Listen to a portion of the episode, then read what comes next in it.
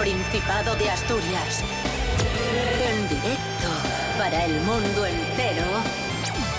Aquí comienza Desayuno con Liantes. Su amigo y vecino, David Rionda. Buenísimos días, asturianos, asturianas. ¿Qué tal estáis? Esto es Desayuno Coliantes en RPA, la radio autonómica de Asturias, también conocida como Radio de la TPA. Hoy es miércoles 30 de septiembre de 2020, seis y media de la mañana. Rubén Morillo, buenísimos días. Buenísimos días, David Rionda, y buenísimos días para todos y todas. Y buenísimos días también para la escritora asturiana Leticia Sánchez Ruiz, que está ahí con nosotros. Muy buenas. Buenísimos días, chicos. ¿Qué tal, Leti? ¿Cómo te va? Pues muy bien, la verdad. No tengo queja de momento. ¿Y qué tal el tiempo hoy, Rubén Morillo? Pues mira, intervalos de nubes altas van a ser los que. Bueno, va a ser lo que nos va a acompañar en el día de hoy. Eh, va a tender a más nuboso, esto me encanta, y puede ser que llueva un poquitín. Probables lluvias al final, sobre todo en el litoral occidental y en el suroeste. Las temperaturas, ligeros cambios. ¿Por qué? Porque suben un poquitín. Las máximas van a ser en la zona de Cangas del Narcea con 23 grados y las mínimas serán en la zona del centro, Langreo en concreto, con unos 9 grados. Desayuno. Desayuno con liantes, ay, lere, lere, lere. Desayuno con liantes, ay, lere, lere, lere. Desayuno con liantes, ay, lere, lere, lere. Y aprovechando la presencia telefónica de una ya ilustre de las letras asturianas como Leticia Sánchez Ruiz, vamos a hablar, Leti, de tu fulgurante regreso a- al mundo de la novela porque estrenas título La biblioteca de Max Ventura. Atención. Así es, así es. Ya en nada, en nada, ya en octubre, eh, pues ya llego a las librerías y a las bibliotecas a ver si abren de una vez con otra biblioteca, con la biblioteca de Max Ventura. Sí, señor. Tu última novela fue una novela, una novela negra, Cuando es invierno en el Mar del Norte. Y, y aquí, ¿y aquí qué nos traes? Eh, ¿Sigues en la misma línea o, o cambias de tercio? No, eh, yo es que yo como estoy muy loca siempre escribo cosas muy distintas, porque siempre escribo lo que me apetece. Entonces aquí digamos que en todas mis novelas reina el misterio y esta es una novela de misterio, pero una novela de misterio entre libros. ¿eh? Eh, la trama más o menos, que es una trama un poco loca, la trama va sobre una escritora muy, muy enigmática, muy, muy misteriosa, que un día su marido desaparece. Y entonces, ante la desaparición de su marido, eh, se encuentra con otra desaparición, que es la de un hombre llamado Max Ventura, que antes de desaparecer pide que alguien, solicite a alguien para que vaya a ordenar su biblioteca. Y ella, para investigar la desaparición de su marido, lo que decide es eh, ir a ordenar la biblioteca de, Max Ventura, que es este hombre que desaparece y antes de hacerlo solicita que alguien vaya a ordenar su, su biblioteca. Así que entre desapariciones y órdenes de biblioteca es donde se va a fraguar toda esta trama. ¿Por qué Max Ventura? ¿En, en quién te inspiraste para, para el nombre? Uy, mira, eso es una historia que le encanta a un amigo mío. Que hace, eh, un amigo mío tiene un amigo que se llama Jorge Ventura, ¿no? Y, eh, y sus padres eh, tienen una librería, tenían una librería. Y cuando su mujer, la madre está embarazada, le iban a llamar Max, por Max Saup, que estaba muy, son muy fans de, este escritor. Pero resulta que se adelantó y el crío nació el 23 de, abril, San Jorge, el día del libro. Entonces, joder, oye, tenían una librería, el crío nace el 23 de abril, pues en vez de llamarle Max le llamaron Jorge. Entonces le dije a mi amigo, coño, entonces si Jorge no hubiera nacido ese día, se hubiera llamado Max Ventura. Y me dijo, sí, sí, pues sí, la verdad que sí. Y dije, Max Ventura. Y a partir de ahí, desde ese momento en el que escuché ese nombre, digo yo, aquí hay una historia. Aquí hay una historia y un misterio en Max Ventura. Bueno, le haría ilusión, ¿no? Fue, me imagino. Esto fue pues, ilusión, además, es que se me daba de risa. Porque fíjate, esto me lo contó, pues teníamos 20 años y tenemos 40. O sea que fíjate cuánto tiempo hace que late este nombre en mi interior. Oye, ¿cómo se nota, Leti, que, que, amas los libros? Porque tu primer libro fue Los libros Luciérnaga Mm. y ahora es La biblioteca de Max Ventura, una escritora que escribe sobre libros.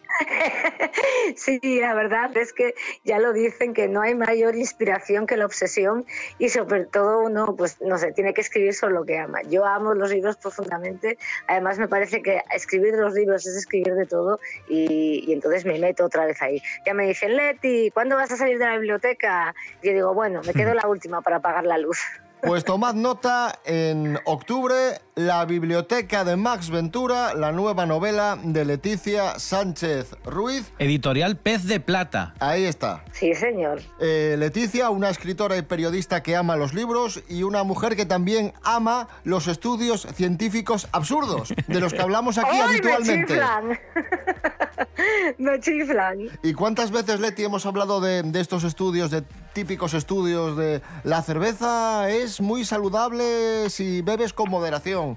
Pues eh, Rubén Morillo es bastante escéptico con Sí. estos estudios y siempre dice, cuando leáis un estudio en el que te ponen muy bien una bebida alcohólica, tened en cuenta que posiblemente venga financiado por una empresa cervecera, por alguna casa de, de vinos, etcétera. Y tenía razón el hombre, fíjate tú. Hombre, soy muy tonto, pero, pero a veces acierto, ¿eh? Sí, sí, no siempre. No os fiéis de los estudios que dicen que beber con moderación es bueno. ¿Por qué? Nos lo cuenta Andrés Rubio. Buenos días, Andrés. Hola, ¿qué tal? Muy buenos días, queridos liantes. Os voy a lanzar una pregunta. ¿Es bueno para nuestra salud el consumo de alcohol con moderación? Pues la respuesta claramente es no. Aunque muchos artículos dicen lo contrario. Os explico por qué pasa esto. Un estudio pone de manifiesto que la mayoría de los artículos sobre las ventajas del alcohol para la salud están financiados indirectamente por empresas alcoholeras. Os pongo un ejemplo. Hace unos años se publicó en una prestigiosa revista científica un estudio en el que se decía que la cerveza permitía a los deportistas rehidratarse, como si de agua se tratara. Pero se olvidaban de un detalle muy importante. Este estudio estaba financiado por la Asociación de Cerveceros de España. Otro ejemplo es un estudio del año 2016 que afirmaba que una pinta de cerveza al día podría protegerte de los ataques al corazón. Y esto claramente es mentira. Así que hay que tener cuidado con todo lo que leemos, hay que mirar quién está detrás, porque muchas veces es un juego de intereses. Un abrazo, sed felices.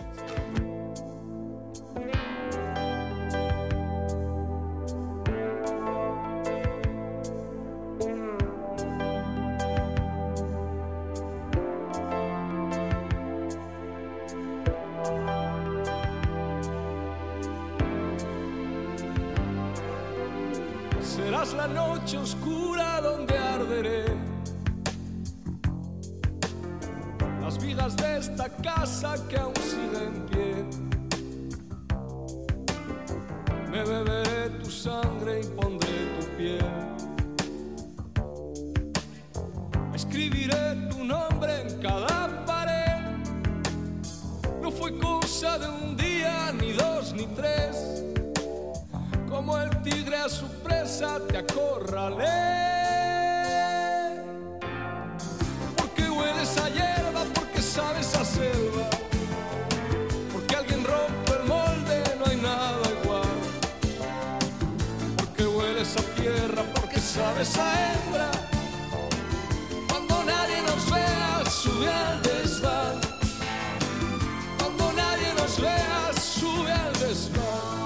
Ahí estaba el icónico, mítico Víctor Manuel, sube al desván. Continuamos en Desayuno con Liantes en RPA, la radio autonómica de Asturias. Hoy es una jornada muy peculiar, muy singular. Es el Día Internacional del Derecho a la Blasfemia. ¿Sabías esto, Leti? Diablos, no. Es una jornada que fue fundada en 2009 por un centro estadounidense que preside un tal Ronald Lindsay, que, que dice que mm, con la blasfemia, con la religión, tenemos un tabú. Podemos hacer humor sobre todo, podemos blasfemar, podemos hablar de cualquier cosa, pero seguimos teniendo un tabú con la religión. Y este día fue establecido el 30 de septiembre porque fue el aniversario de la publicación de dibujos satíricos de Mahoma en Dinamarca que generó un centenar de, asesinatos. O sea que esto está, está buscado, ¿no? Y conmemora esta, esta jornada negra. Parece mentira que tengamos que crear una jornada en este sentido, Leti, porque mm, yo entiendo que puede haber cosas que, que molesten, que no te gusten, pero de ahí a, a que existan consecuencias jurídicas o penales hay un trecho, ¿eh? Bueno, hay un trecho y, y una idiotez y sobre todo hay, hay una injusticia tremenda también. Has mencionado a las muertes, vamos a acordarnos también del atentado de Charlie Hebdo, en el que, en el que bueno, unos musulmanes o, o- o- o terro- terroristas eh, islamistas se metieron en, en- la redacción de la revista satírica francesa Charlie Hebdo y mataron a, a, a- a lo grueso de, de la redacción que se encontraba allí ese mismo por haber eh, publicado caricaturas de Mahoma y aquello fue aquello fue terrible fue terrible. Es decir eh, en qué momento en qué momento podemos llegar a traspasar esta línea es horroroso. Pero ya sin dar eh, sin irnos tan lejos yo creo que, que hoy en día la, la- la blasfemia sigue estando bastante mal vista.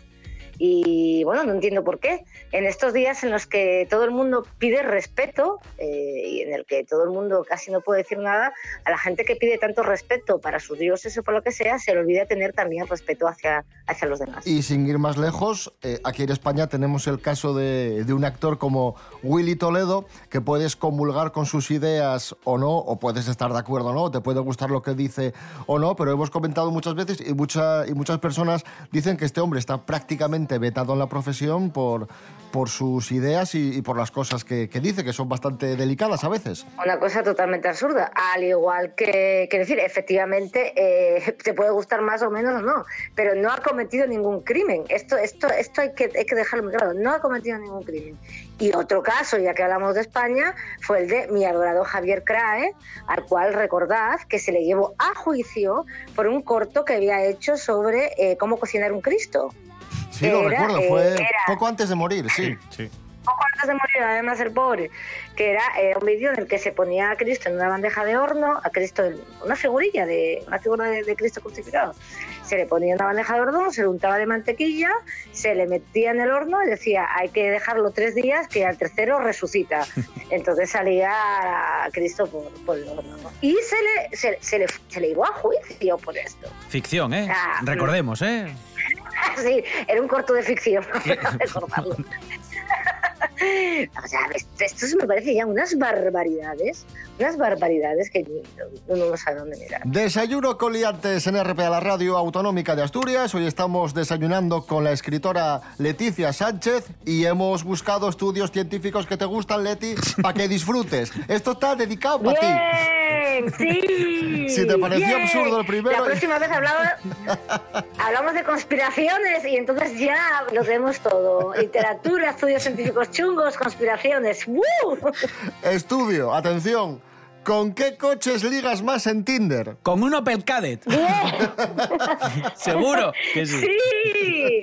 Oye, pues el Opel Car, los Opel Kadett eran duros, Bueno. vamos, que aquello... Ángela Busto, buenos días. Hola, buenísimos días a todos. Exactamente, hoy continuando con la grandísima masterclass de súper imprescindibles consejos para ligar, vamos a descubrir cuáles son los coches con los que más se ligan Tinder. Gracias a una profundísima investigación de una gran empresa británica de personalización de matrículas, sabemos con qué coches tienes más posibilidades de encontrar el amor. Para demostrarlo, lo que hicieron fue crear dos cuentas en Tinder, una masculina y otra femenina, donde iban cambiando periódicamente la foto principal con hasta 15 coches diferentes comprobando cuántos recibían más matches. Y voilà, el Mercedes clase C fue el modelo más positivo con un 72,6% de éxito y 218 matches. Anda que no salió el final es el mozu o la moza. Que le gusta nada más y nada menos que el Mercedes. Menos mal que, sin embargo, también hay otros vehículos no tan deluxe, como el Volkswagen Polo, en una gran tercera posición con un 70% de éxito y 210 matches, o los clásicos básicos, como el Opel Corsa, el Ford Fiesta y el Seat Ibiza, con un 60 y pico por ciento de éxito que no está nada mal, y que demuestra que no todos, dejan, que no todos se dejan llevar perdón, por el precio del coche. Menos mal, porque si no, ligaban cuatro. Así que, ya sabéis, si un nuevo mozu queréis tener, menos con un Dacia, siempre triunfaréis. Y recordad que si os quiere de verdad, a Patita no le importará caminar. Un saludo y hasta la próxima.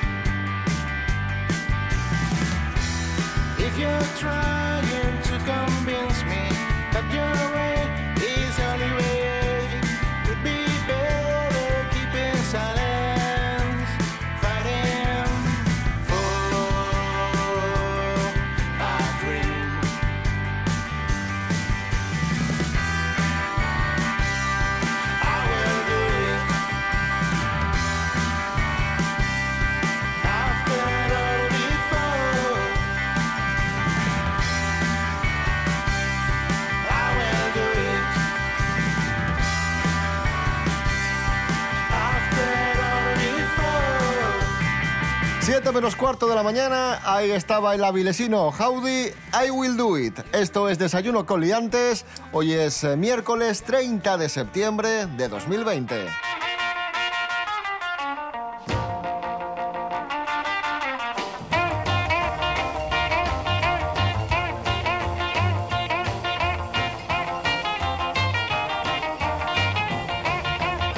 Antes os contábamos que hoy es el Día Mundial del Derecho a la Blasfemia y hoy también es el Día Mundial del Podcast. Rubén Morillo, Sí. como experto en la materia. Bueno, ¿cómo bueno, bueno, bueno, Sí, bueno. oh, que tú de esto sabes. ¿Cómo definimos podcast?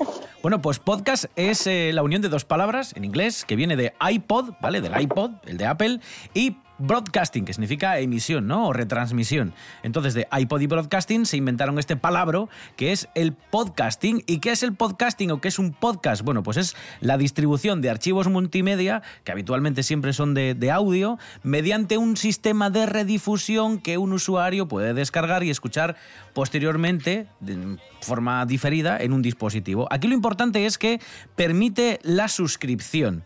¿Por qué digo esto? Porque si no sería un programa de radio enlatado que puedes escuchar después en MP3. Pero no, el podcast se diferencia de lo que conocemos como radio a la carta en que el podcast, para empezar, es bastante breve, dura menos de una hora. Eh, siempre tiene un- la misma temática o habitualmente siempre hablan del mismo tema en el... en Algo el muy podcast. concreto, ¿no? Por ejemplo, cine de los 80. Cosa que en un programa de radio no ocurre, porque hablamos Claro. de muchas cosas, a no ser que sea un programa especializado. Pero lo importante, como digo, es que eh, están, eh, por decirlo así, sindicados. Hay una cosa que se llama en Internet las RSS, que para que os hagáis una idea es una cosa que salió en el año 2000, que es, digamos, como un hilo de Twitter pero vinculado a un contenido. Es decir, alguien que se suscribía a una RSS de un tema en concreto, pues le llegaban las noticias de ese tema en concreto.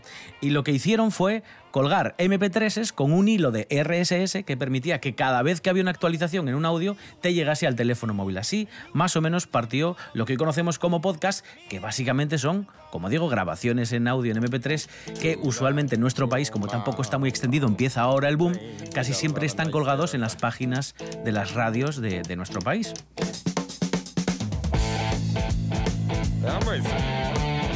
Las redes sociales, internet, que nos sirven para escuchar podcast, por ejemplo, pero también tienen su lado negativo, ese lado negativo que tantas veces hemos analizado. Y nuestros compañeros de TPA Noticias han entrevistado recientemente al fiscal de menores de Asturias, Jorge Fernández Caldevila, que ha dicho un par de cosas muy interesantes.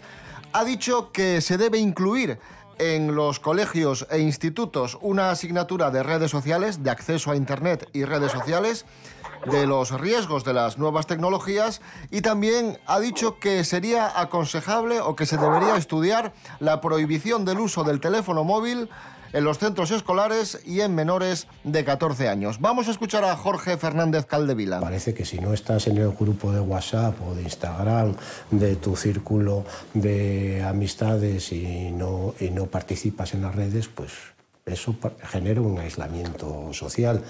Cuando lo deseable sería, creo, que nadie tuviese o que los menores no tuviesen acceso a las redes sociales eh, con menos de 14 años por lo menos. ¿Qué opinas, Leti? Mira, yo estoy muy de acuerdo con esto. Yo es algo que comento mucho con mis amigos. Digo, mira, si ya tenemos 40 años y estamos todos medios chiflados con las redes, con, el, con todo esto, ¿cómo sería tener mm, esto cuando éramos adolescentes? Entonces a todos nos entra como un escalofrío por la espalda, decir, es que nos volveríamos locos. Y es cierto, nos, volvería- nos volveríamos locos. Yo entiendo que ellos lo gestionan de otra manera, pero hay una presión social muy fuerte. El otro día estaba viendo yo un reportaje en el que decía que, ahora mismo los adolescentes, eh, los que los usuarios de, de redes adolescentes, eh, eh, tienen muchísima peor imagen de sí mismos que hace 20 años, que lo que teníamos nosotros, y tenían muchísima más tendencia a la depresión y se sentían muchísimo más presionados. Entonces, esto, esto es algo que, que hay que cortar, o que al menos ya no cortar, sino gestionar, aprender a gestionar de otra manera. Entonces, me parece estupendo que se den clases para, para esta gestión. Si ya lo, lo teníamos que tener nosotros, los adultos también, pero que al menos lo tengan los niños.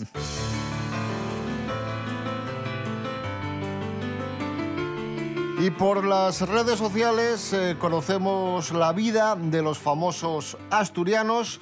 Y esta semana hemos sabido que Belén Coso ha olvidado a la gijonesa Lara Álvarez y lo ha hecho gracias a otra presentadora. Vamos con este cotilleo que nos cuenta Jorge Aldeitu. Buenos días, Jorge. Muy buenas liantes. Parecía que tras el confinamiento Lara Álvarez y Andrés Belencoso se habían dado una segunda oportunidad porque se les había visto juntos, habían pasado unos días muy bonitos, pero nada más lejos de la realidad porque ha llegado septiembre y al parecer cada uno ha hecho vida por su lado y los dos vuelven a tener pareja.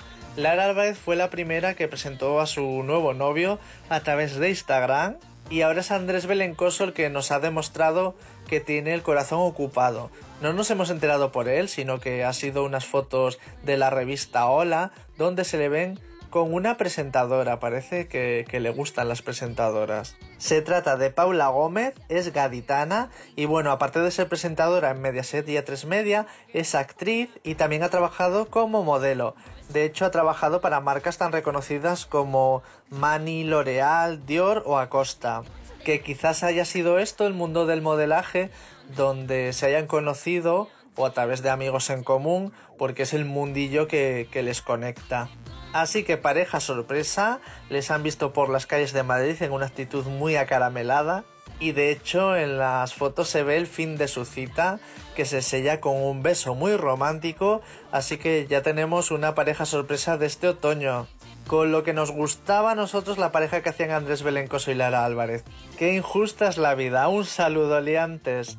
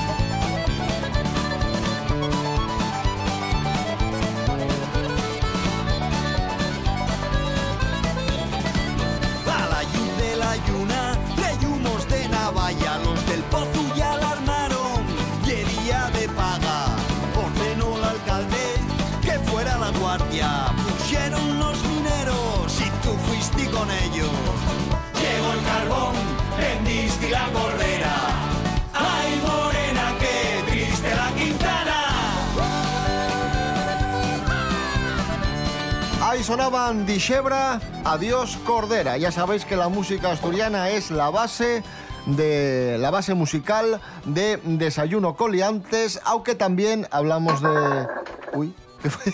¿Qué te cayó, Leti? El desayuno. Leti. Nada, que me cayó algo. Sí, ¿Hola? sonó, Sonó sí, una- sí, sonó sonó una por ahí como un una taza, un plato. Ah, no, no, pues no, no, no, si estoy en la habitación. Ah, pues no no sé. sé qué caería por aquí, no sé.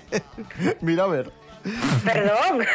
si, estoy sentada en la cama. Nada, pues estaba comentando eso, que nosotros eh, ponemos básicamente música asturiana en Desayuno Coliantes, aunque también somos nostálgicos y nos gusta escuchar canciones de los 70, de los 80, de los 90. Y en este sentido ya adelantamos hace unos días el regreso holográfico de ABBA. Un regreso que amplía nuestro compañero Fernando Álvarez de Punto de Partida Podcast. Adelante, Fernando. Algo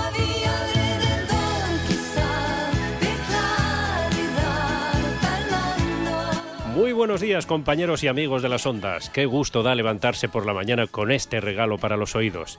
Pensaría que es un homenaje hacia mi persona si no fuese por el tema que os traigo hoy. El regreso de una de las formaciones musicales más grandes de la historia.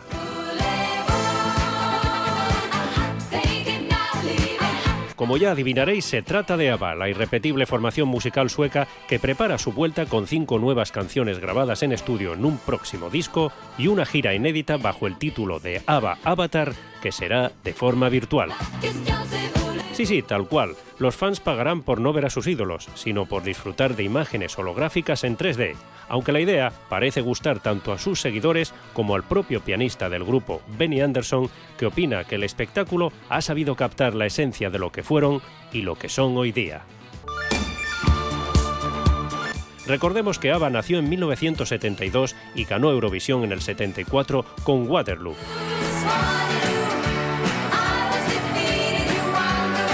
El grupo se separó en 1982, pero el próximo año regresarán al menos de forma no física, pero eso sí, con la última tecnología. La discográfica que presentará ABBA será Universal Music Group, aunque es curioso que de momento ni en la web de Universal ni en la del propio grupo se menciona todavía dicho retorno. El proyecto se ha ido posponiendo desde 2018, cuando esperaban lanzar dos temas de nuevo cuño bajo el título de I Still Have Faith in You y Don't Shut Me Down. Ahora incluirán tres novedades más como compensación a esta larga espera. Es el primer material nuevo de ABBA en 35 años. Sus propios miembros prometen nuevas canciones cargadas de esperanza para este mundo en crisis en el que vivimos. A pesar de que no volverán a subirse juntos a un escenario, han reconocido haber disfrutado juntos grabando estas nuevas canciones como si no hubiese pasado el tiempo, como si nunca se hubiesen separado. Mientras tanto, nos queda esperar al mes de diciembre cuando tienen previsto lanzar el primer single de ese nuevo disco que saldrá, como hemos dicho, en 2021. Y no olvidéis seguirme en Instagram, arroba punto arroba punto de y en mi canal de YouTube, punto de partida. Nos vemos o nos escuchamos la próxima semana con más recuerdos y más nostalgia. Y nos vamos escuchando precisamente a ABBA y el tema Dancing Queen. Volvemos mañana a las seis y media de la mañana. Rubén Morillo. David Rionda. Hasta mañana. Hasta mañana. Leti Sánchez. Gracias. Chicos, a vosotros.